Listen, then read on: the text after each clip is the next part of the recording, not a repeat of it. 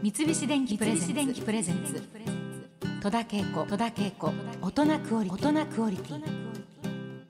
今週のお得りは朝活にフォーカスしていきます。な私はあの朝もうまちまちなんですね起きる時間は。次の日の仕事に合わせて起きる。あのすごいなと思う人は毎日同じ時間に毎日同じ時間に起きてる人はすごいと思います例えば午後1時からの仕事だったらまあ、ひどい話本当私12時に起きればいいと思ってるんですよね。だけどもちゃんと朝6時に起きると決めている人は午後からの仕事であろうが何時からだろうが朝6時に起きるっていうふうに決めてる方は本当に尊敬します。毎日何時に起きるって未だに決まっておりません。私の場合は。さあ今日は朝活にフォーカスしていくわけなんですけれども最近はですね政府も働き方改革を進めようとしていますが夜遅くまで残業をして生活リズムを崩したりするよりも朝早く目を覚まして活動する朝活を仕事に生かそうという試みが全国で広まっています、まあ、昔から朝の方が頭冴えるっていう風には聞いているんですよね。役者さんでもセリフを朝覚えるっていう方いるんですよね。まあでもなどうなんでしょうね。なんか気持ちはわからなくはない。朝すっきりするから。覚えやすいのかな？でも一回も試したことがないから。わからないんですけれども。さあこの朝活ブームのきっかけになったと言われているのが2009年にさまざまな企業のコンサルティングをされている池田千恵さんが書かれた「朝4時起きで全てがうまく回り出す」という本です。この本がもうベストセラーになり朝4時起きをする人この人のことを「よじら」っていうね流行語となったそうです。朝4時4時って朝なのかな？もう朝なんですよね。で最近は早起きをして自分を磨こうという人も増えていまして都心のフィットネスクラブは早朝から賑わっているところもあるそうです、うん、確かに。私が1年に何回かしか行かないジムもですね朝6時ぐらいからやってるんです。よで会社行く前にね行かれる方もいるということで、まあ、24時間オープンのねそういったジムとかお店もねありますから。でまた早朝読書会や。勉強会といった異業種交流会も積極的に行われていてこう違う会社で異なる仕事をしている人同士が交流して情報を交換したり人脈を広げたりするイベントも花盛りです。これは楽しそうですね。で昔はこういったこの手のイベントは夜行われることが多かったそうなんですけれどもこれ朝に実施することでお酒を飲まないために真剣に話ができたり他の人の刺激を受けてやる気をチャージできたりというまあこれいいことずくめというふうに言われているんですね。毎日帯で司会しているあの坂上忍さん？朝4時に起きてるって聞きましたよ。毎朝。あの方お酒も飲むから飲んでガッて寝て。いやでもそんな寝てないと思うな。でも4時に起きていろいろおやりになることがある。ああんちゃんの散歩があるか。散歩のために多分やってそれで新聞をものすごい多分お読みになってそれで、まあ、楽屋に入ってというようなあそういう生活をされて決めたらもうそういう風にするんでしょうね。私早起きしてやっている習慣は一つもないです。でも歩いた方がいいなっていう気持ちは、常々思っています。朝2 3 0分歩いた方がいいと。夜散歩する友達もいるんですけど日を浴びた方がいいっていう風に聞いているから一石二鳥だったらやっぱり朝ね。まあ、言い続けてうん十年経ちます。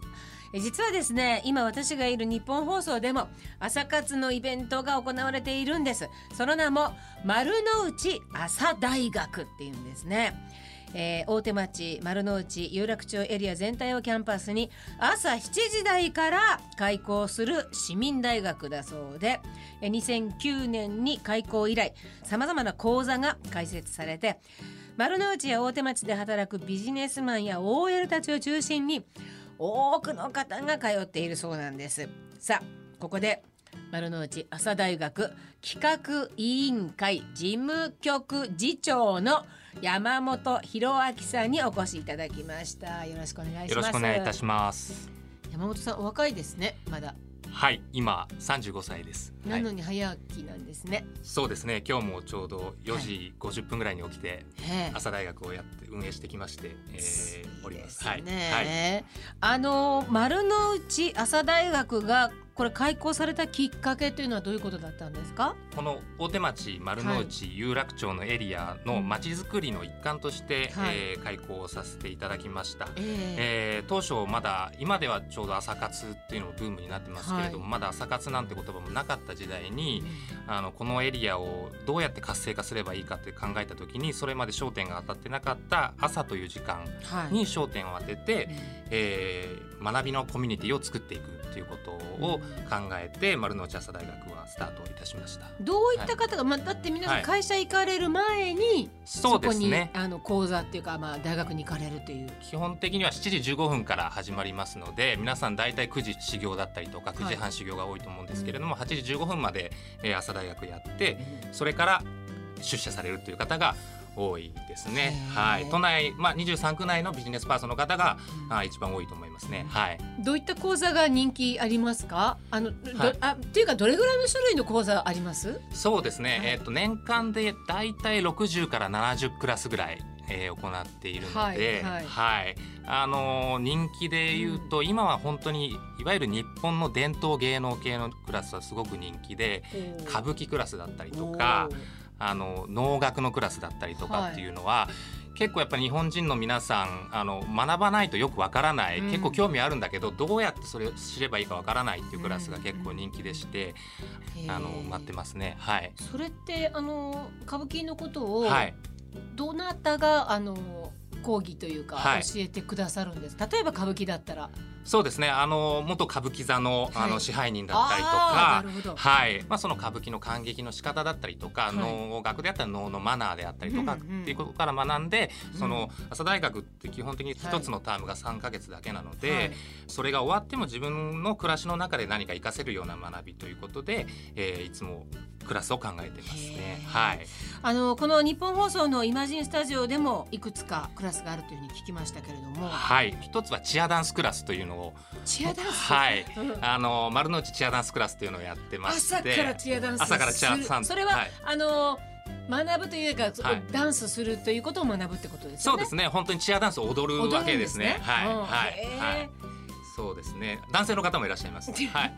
そうなんですか。はい、はい。まあ参加者、まあ別にあのクラスによって違うと思うんですけど、はい、はい、どれぐらいの年齢の方がいらっしゃってるんですか？あの本当に20代からあの60代の方までいらっしゃるんですけど平均でいうと30代後半というのが平均年齢になりますね。意外と若い人がちゃんと早起きしてなんかしようとし,、てるんですね。あのちょうどおそらく30代後半だと、会社で仕事も落ち着いてきて、うん、時間とお金に余裕があって、うん、あの仕事以外で何かがしたいと。仕事とか家庭以外でも何かができる時間の余裕ができてきているっていうところで、えー、始めていただいている方が多いですね。そのビジネスとは違うところの、まあ、学びだったりとかこういう踊ったりだとかあのコミュニティに属したいという方があの来ていただいてますね。はい、まあ、あの普通だったら自分の会社で会う人しか、はい、まあ、ないわけですけど、はい、そういったところであのいろんな人たちとまた出会うことになってコミュニケーションできて、はい、他の仕事にまたつながっていったりとかなんかまあすごい仲良しさんができたりとか。同じ興味と目的をもとに集まってきていただいてますので、うんはい、そういう意味では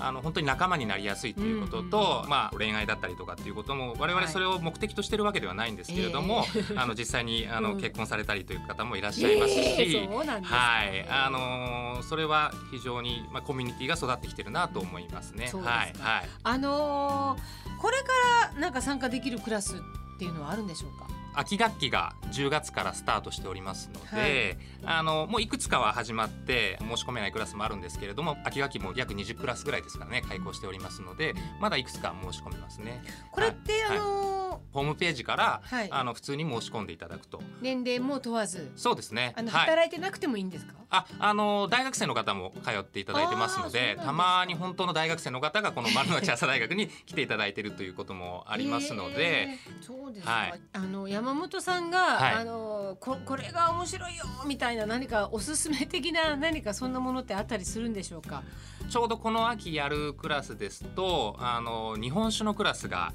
あのあるんですけれども日本酒。日本酒、うん、日本酒について学ぶということで、あのそれはまた朝から飲んだりするんでしょうか、そうですね。朝からあのなんていうんですかね。あの利き酒みたいな、ね、そうです。利き酒ですね、うん、はいはい。いいですけどあの、まあ、飲んじゃう人もあの、それはもう個人のあの自由ですけれども、はい、日本酒クラスは実際に新潟市と一緒にやらせていただいていて実際に新潟にフィールドワークに行ってお酒の作り方実際に学んだりとかまでして、あのやるクラスもあるのであの丸の内で朝やるんですけれども土日を使って地域に行ってあの一泊二日かけてみんなで泊まりに行って学ぶってこともやっているので、はい、なんか面白そうです、ね、面白いです。はい。山本さんは、はい、あの普段は、そういうチョイスっていうかなんかどどんな感じであの、はい、ここれをまとめてらっしゃるんですか？カリキュラムとかは組まれるんですよね。そうですね。あのクラスの企画からやっていますし、うん、まあいろんなクラスのあのまあオーガナイズをしたりとかもしてますので、うん、あの本当にまあ今までここまで育ってきてるので、うん、いろんな地域とか企業の方が興味持っていただいてこういうクラスできますとかっていうあのお声をいただくんですね。なのでそういう意味でそこから一緒に企業とか地域の方と一緒に作っていくっていうクラスが多いですね。面白いですね。なんでしょう。大人になってからの方が学べるってこといっぱいあるじゃないですか。そうですね。ねはい、今はすごいあの子供の時全然興味なかったけど、はい、もっとなんか歴史のこと知りたいとかね。そうですね、うん、本当に伝統芸能なんかはそうだと思っていて、ね、子供の頃いっぱい学ぶチャンスあったのに。あの全然興味なくて大人になったらやっぱりすごく興味出てきてそれこそお茶であったりとか、はいはい、っていうのは非常に皆さんあの興味持たれてるようですね。はい、面白い、はい、ちょっとぜひあの皆さんもあの興味があるという方はですね公式サイトあるんですよね。あります。はい、そちらの方をあのチェックしてみていただきたいと思います。またあの次の段階になってまたもっともっといろいろ増えたらまたぜひ。お話を伺いたいと思います、はい、今日は丸の内朝大学企画委員会事務局次長の山本博明さんにお話を伺いました。ありがとうございました。三菱電機プレゼンツ。戸田恵子。大人クオリティ